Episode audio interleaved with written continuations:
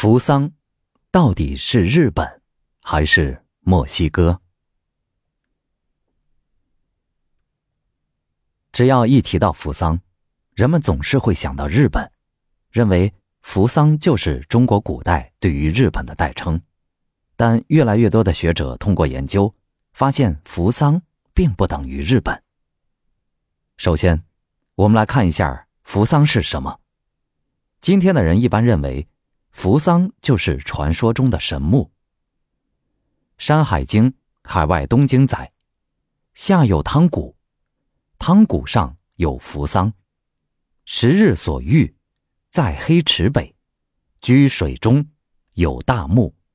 九日居下之，一日居上之。”《大荒东经》：“上有浮木，柱三百里，其叶如芥，有谷。”曰：温远谷，汤谷上有浮木，一日方至，一日方出，皆载于屋。《山海经》的海外东经、大荒东经讲的，主要是美洲，汤谷、温泉谷、朝阳谷、大鹤是地名。真有这样的地方吗？有人说。这些地方就在墨西哥，正如名称所示，汤谷、温泉谷突出了热水这个事实，而其成因在于岩溶地形。扶桑又叫扶木，并未说明一定有桑树。有人说扶桑是龙舌兰，龙舌兰的确在墨西哥广为分布。李时珍说是木槿别种，又名朱槿。然而，结合扶桑文化选择，唯有简树可当之。《山海经》还有若木、剑木，《大荒北经》中说：“上有赤树，青叶赤华，名曰若木。”郭璞注：“生昆仑西，复西极，其华光赤下照地。”《海内经》有木，青叶紫荆。玄华黄石，名曰建木。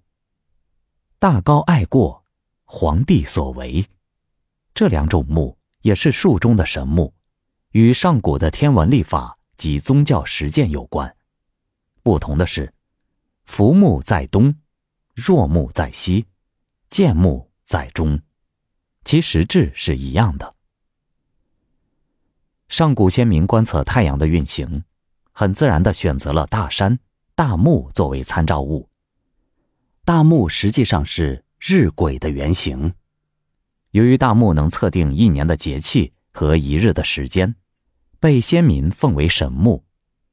守得于木的太昊，应是以大木测定历法的创始者，即扶桑崇拜的开端。大高爱过，其言外之意是，太昊登建木上天。皇帝到他的地方举行继承下来的宗教仪式，因而有皇帝所为。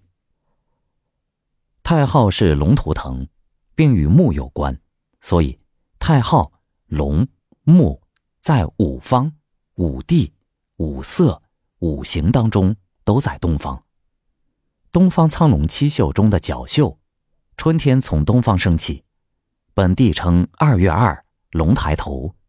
古代叫青龙节，角为龙头，心房为龙体，尾为龙尾。这一观念与太昊部族的天文学实践有直接的关联，后来则成为中国各部族的共同认识。扶桑与太阳的联系是观测太阳时建立起来的。九日居下之，一日居上之，是说。十日，也就是十天干，依次经过，与西和生十日相合，一日方至，一日方出，是太阳从东方，也就是汤谷、扶桑升起，到西方，也就是鱼谷、若木落下，夜在归墟沐浴，太阳虽是同一个，但已是又一天。皆载于屋与鱼骨之观念，来自炎帝族仰韶文化陶器上就已有的太阳中的鸟的图案。朱雀、朱鸟为炎帝族的观念。《淮南子》中说：“日有俊乌，即三足鸟。”大荒北经，夸父不量力，欲追日景，逮之于鱼骨。夸父是太阳崇拜最登峰造极的象征。《山海经》真实的记录了这位炎帝的业绩。鱼骨之名得自鱼，夸父，也就是猴图腾。当然，不一定是从帝鱼网开始，很可能在他之前。很久就有了。淮南子说：“若木在建木兮，莫有十日，其华照下地。因为若木是日落之地，故十日全在下。”二，是日本还是墨西哥？公元四百九十九年，一位法名慧深的僧人，云游扶桑国后，回到中国。叙述了扶桑国的物产、刑法、习俗、建筑、文字等方面的文件和情形。这段叙述见之于《梁书·朱仪传》中，是我国正史材料中的有关扶桑的唯一记载。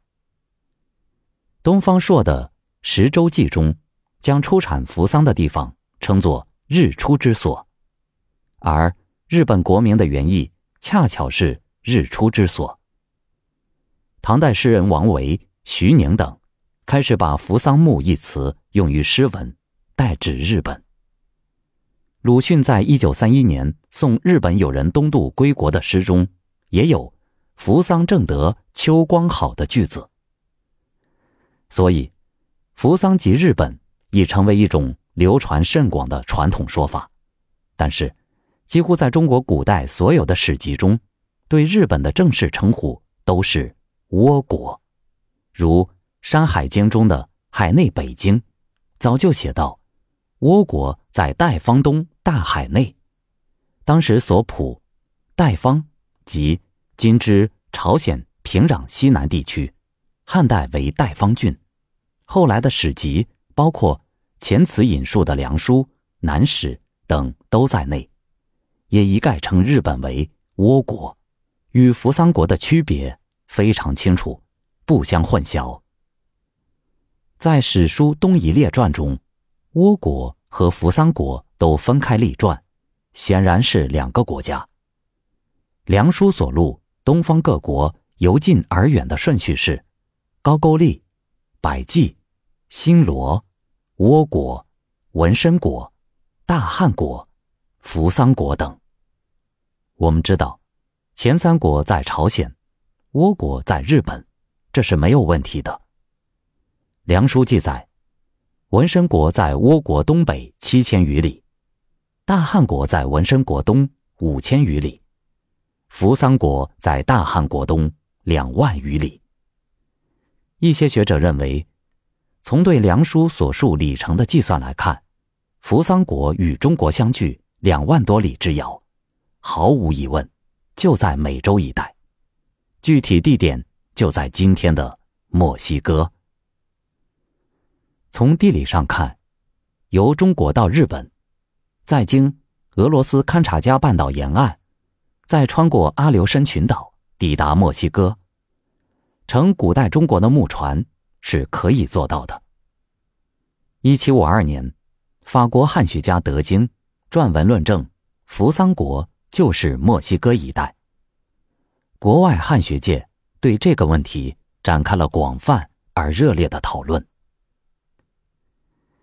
几百年来，法、德、俄、英、意、和、美、日、印度等各国学者纷纷善文探讨，各抒己见。其中较有影响的，当推美国历史学家维宁的长达八百页的《无名的哥伦布》一书。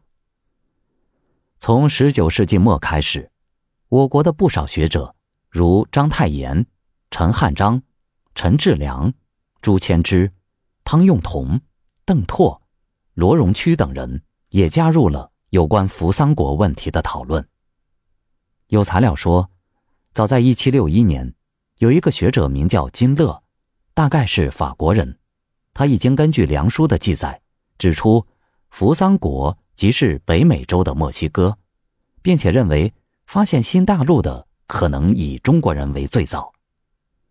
1872年，又有维宁力挺金勒的主张，认为扶桑必定是墨西哥。1901年7月。加利福尼亚大学教授弗雷尔也发表论文，提出与维宁相同的主张。有些学者指出，扶桑木就是盛产于中南美洲的龙舌兰。龙舌兰原产于墨西哥，树木高大，可用以覆盖住房的屋顶，其纤可制成各种精巧的织物。古代墨西哥人的饮食、衣料及其他用品的材料。都来自于此。惠深所述扶桑的几个特征，几乎与龙舌兰相似。也有的学者认为，扶桑就是玉米。墨西哥出产的红色玉米与惠深所说的“实如梨而异”相合。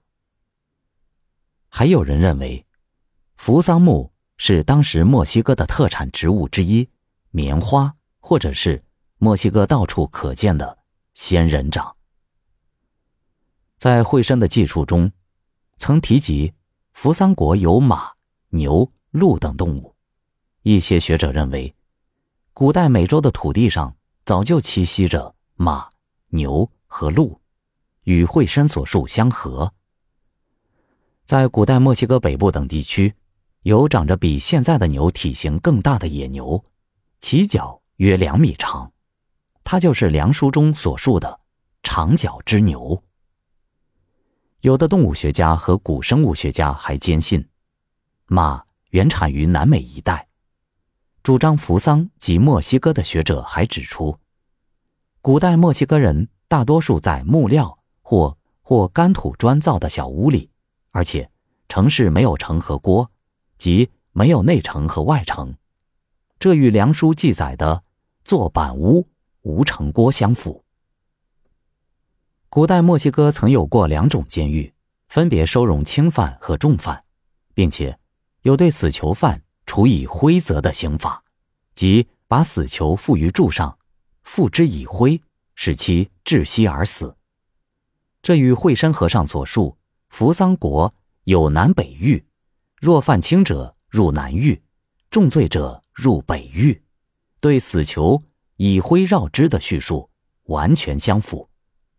此外，在墨西哥出土的许多碑刻中，有一些人像与我国南京明陵的大石像相似，还有的石碑有一个大龟，高八英尺，重二十吨以上，雕刻着许多象形文字。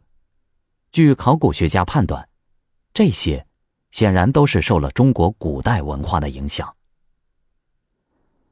苏联科学院出版的《美洲印第安人》一书，还证明古代的，一书还证明古代的墨西哥和秘鲁等地会熔炼金、银、白金、铜以及铜和铅的合金、青铜，却没有发现任何地方会冶炼铁的。这一点与梁书“其他无铁有铜，不贵金银”的记载也完全相符。由此可见，扶桑国就等于日本的说法显然是站不住脚的。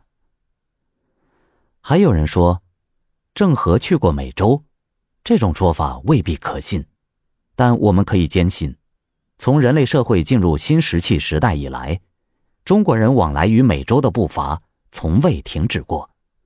从加拿大直到南美，表示中国属性的汉字、铜钱。服饰、雕像，广泛分布于太平洋沿岸，而以墨西哥一带的文明最为丰富。扶桑国作为美洲最高文明的核心地带，同时也凝聚了中国古老文化的精华。那么，扶桑国作为美洲最高文明的核心地带，是否同时也凝聚了中华古老文化的精华呢？所有这些还有待于考古和文化专家们的进一步探讨。